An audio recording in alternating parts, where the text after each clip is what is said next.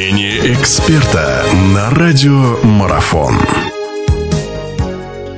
Хорошо, наша беседа продолжается. У нас в гостях Виталий Носов. Мы говорим об очередном туре Евролиги УЛЕП, в рамках которой вот э, московские армейцы и Локомотив Кубань проведут сейчас очный поединок. Вот об этом еще немножко поговорим. Давайте. Настолько хорошо друг друга знают. Я всегда про это спрашиваю у всех. Э, очень хорошо команды друг друга знают. Другое дело, что тренеры такие э, э, глыбами, наверное, в принципе, уже можно и Женю Пашутина тоже называть, да? Что они? Э, это, это дуэль прежде всего тренерская или, или нет? Ну, вы понимаете то, что в большом спорте, в большом баскетболе, ну, не все решает тренер, а тренер решает много, конечно. Они не могут находиться на площадке.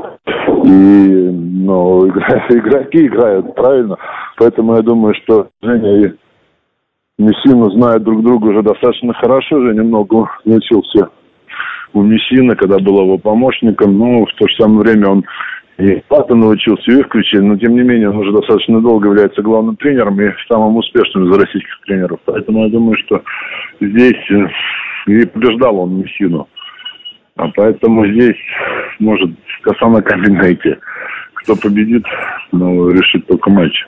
А что можно, чем э, в таких играх э, команды могут друг друга удивить? Ну, кроме, кроме лишь там самоотдачи и э, воли к победе вот этой безумной физической. Ну, вы понимаете, если бы не было самоотдачи и воли к победе, тогда бы игроки не были в этих командах, не имели бы э, да, такие контракты. Это все игроки высокой квалификации, высочайшей квалификации, одни из лучших в Европе, и в ЦСКА, безусловно, и в Локомотиве тоже, да, и поэтому самодача и воля к победе – это важные части, но это не, не единственное, ведь правда, просто мастерство, удача, тут все что угодно может быть на последней минуте, но забил там Симон два, гра, два броска, да, и два раза Локомотив выиграл, если вы помните, в групповом этапе это было.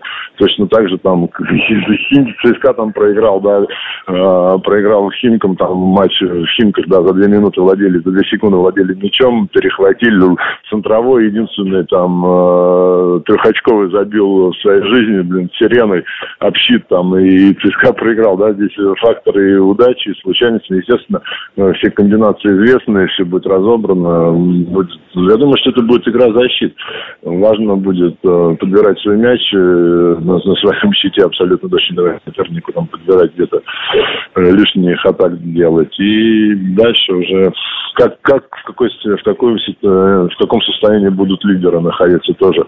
ЦСКА сейчас ну, замечательно провел игру с Макаби. Э, опять же, после этого не очень удачно провел с Триумфом. Но видите, это команды, которые э, все-таки ставят на Евролигу. И как бы даже, даже такой клуб, как ЦСКА, да, великий, сильный, э, а у Триумфа выигрывает там 3 очка, а у Макаби выигрывает там 27. Да, это ну, говорит о слабости э, ЦСКА. Да, в национальном чемпионате говорит о том, что игроки не до конца могут э, отойти от матчей там с грандами к к матчу с, э, ну, внутри чемпионата. Но здесь матч Евролиги, важнейший для ЦСКА, им нужно получать лучшую сетку в плей да, слабую команду, важнейший матч для Локомотива, им нужно попадать в эту четверку, поэтому здесь все, все очень будет непросто, но хотя я думаю, то, что все-таки у ЦСКА есть небольшое преимущество.